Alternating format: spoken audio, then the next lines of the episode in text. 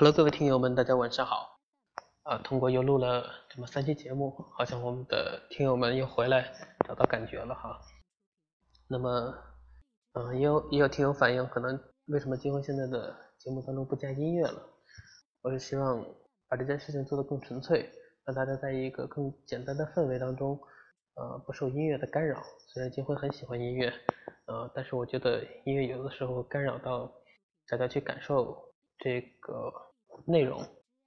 与内容的这种交互和碰撞，那么也有听友反映说，呃，之前的节目讲的有的相对抽象一些，呃，因为之前我们做了很多可能技术技术流的一些东西，可能更能够一针见血的教大家一些方法。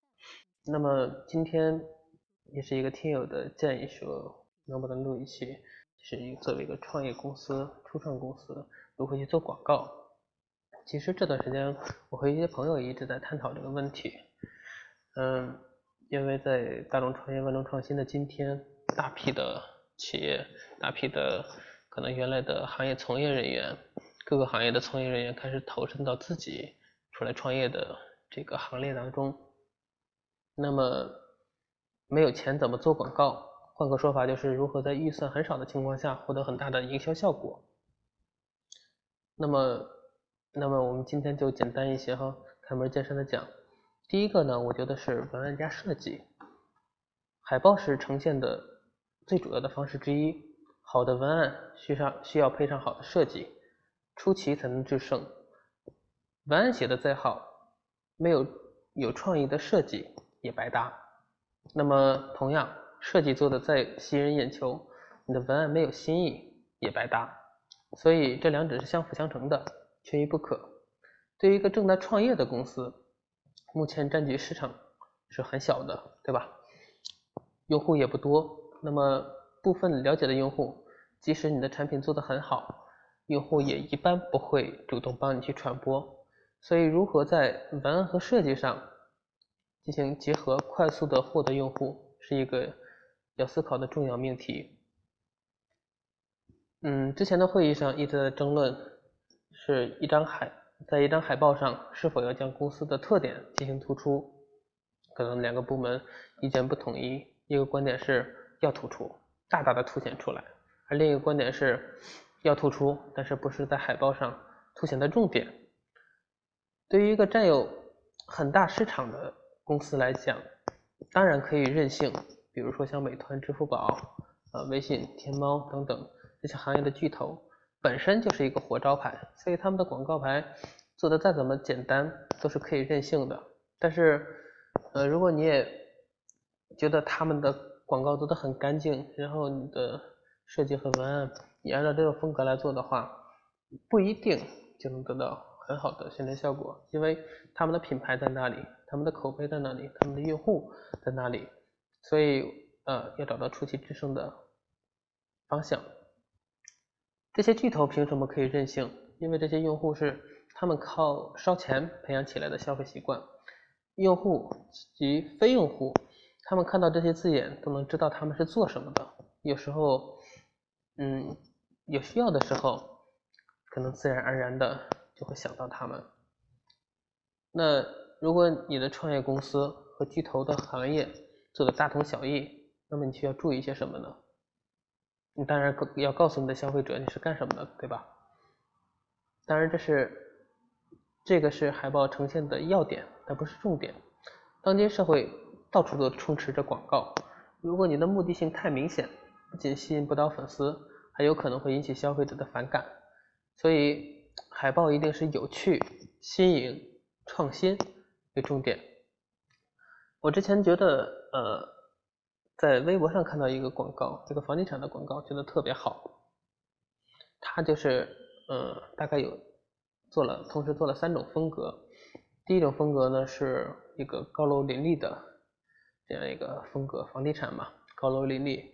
第二个是一个湛蓝色的大海，然后第三个呢，是一个高山林立的这样一个交错的一个画面，然后。嗯，可能设计的时候经常会会接到这样的一个方向，说我要大气，大气的同时可能要配上这样的字眼，叫做简洁，那么设计就疯了，是吧？什么叫简洁大气？嗯，那这样的广告，我看到这个广告之后，我觉得它吻合吻合了可能呃呃很多呃用户很多的甲方要求的这种所谓的简洁大气，它就用两行字，嗯。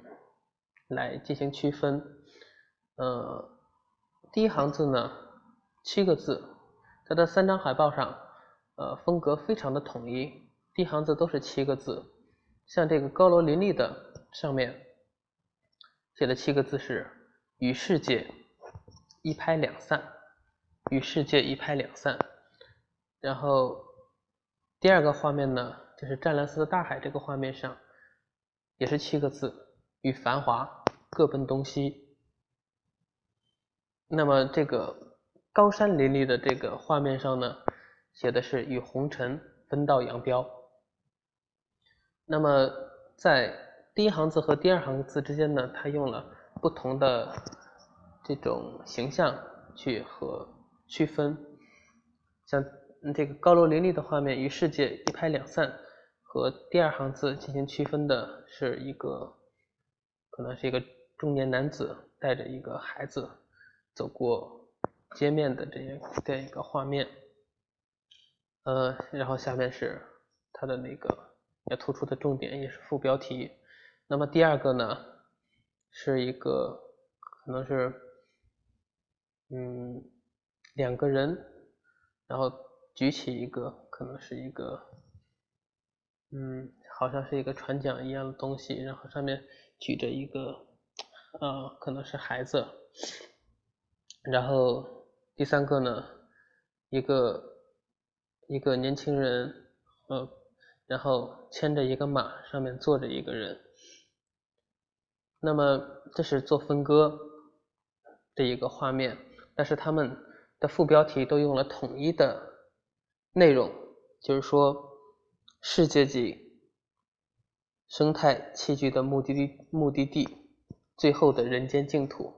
就是说，不管他们这三幅画面上面用什么样的方式来吸引你，它很文艺，嗯，可能也想表达他们的重点。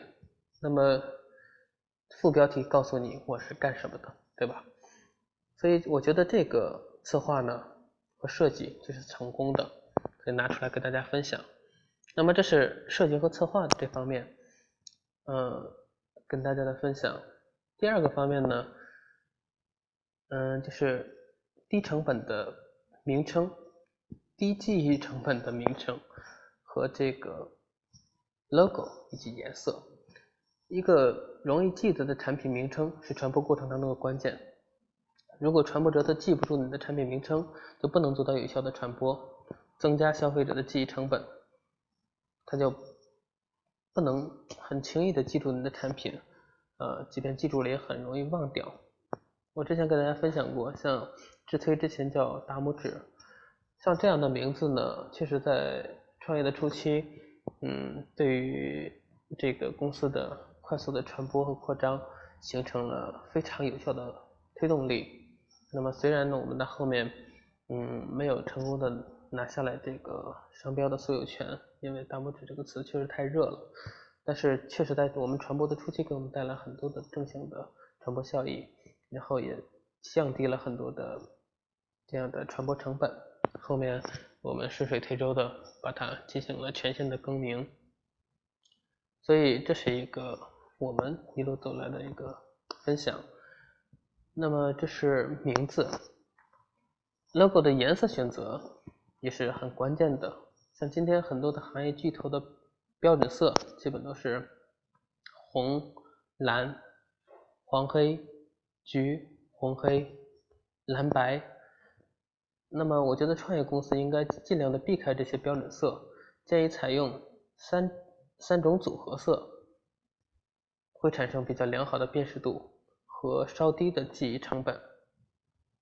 那么第三个方面呢，是向。用户去解释，说白了就是口碑传播。传播的最高境界就是让用户口口口相传。嗯，你说好，消费者肯定是抱着怀疑的态度。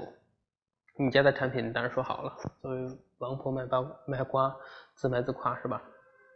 但是如果消费者之间呢互相传播，那就是另一番效果。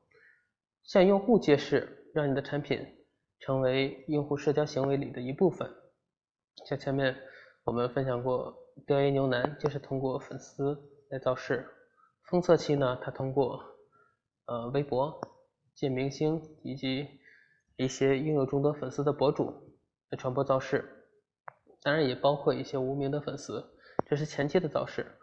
那开业后呢，店员通过什么来造势？一个当然是。呃，长相高贵的菜色，还有就是，呃，具备特色的一些店面的装潢，饭后还送你一双鸡翅筷子了，所以这些等等的，就帮消费者赚足的面子，他们肯定会在社交媒体上去晒，帮你去传播。要明确明白人们在使用社交媒体的这样一个潜在的行为动机。弄明白你的目标客户群体是哪些人，在什么时候会因为什么原因而去分享你的产品，这是第三个方面，向用户去解释。第四个方面，我觉得是向媒体去解释。向用户解释是只是能够增加消费者的信任度，但是在传播速度远远，嗯，可能比不上媒体的传播速度。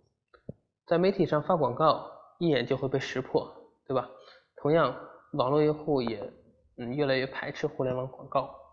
但是如果将广告变成新闻或者是干货，效果就会变得不一样。呃，满足消费者的也是你的读者的这样的一个认知需求，让你的读者能够感同身受，产生一定的共鸣，让广告、广告和干货、新闻相结合，悄无声息的就。读入了，呃，深入了这个读者的内心，嗯，所以这是第四个方向，向媒体去解释。第五个方向，我觉得是找准产品的特点及放大用户的需求点。在这个信息量爆炸，然后商品泛滥的时代，找准用户的需求是决定你产品成功的关键。嗯，我之前有转发过一一张图，就是一个太阳伞倒在地上，上面写着呃两行字，两行大字，标题是“低调暗黑的外表，激情燃烧的内心”，然后这个下面有一些小字，什么它的这个这个伞有三种颜色，艳阳红。什么桃红、粉紫什么之类的，这个就是一把太阳伞，将图案印在里面，满足满足了一些喜欢拍照的女孩子，无论在什么地方都可以用伞做背景。况且在烈日炎炎的夏日呢，抬头可以看到盛开的花，也可以变得好很多。因为大家普遍认知的伞呢，是把图案都印在呃印在外边。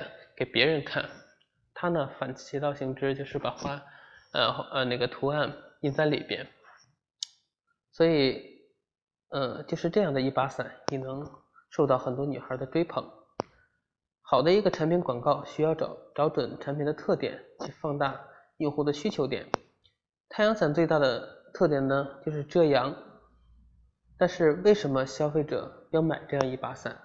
在遮阳的同时呢，能够在任何时候充当拍照的拍照的背景，嗯，市场的改变，思维也要随之进行改变。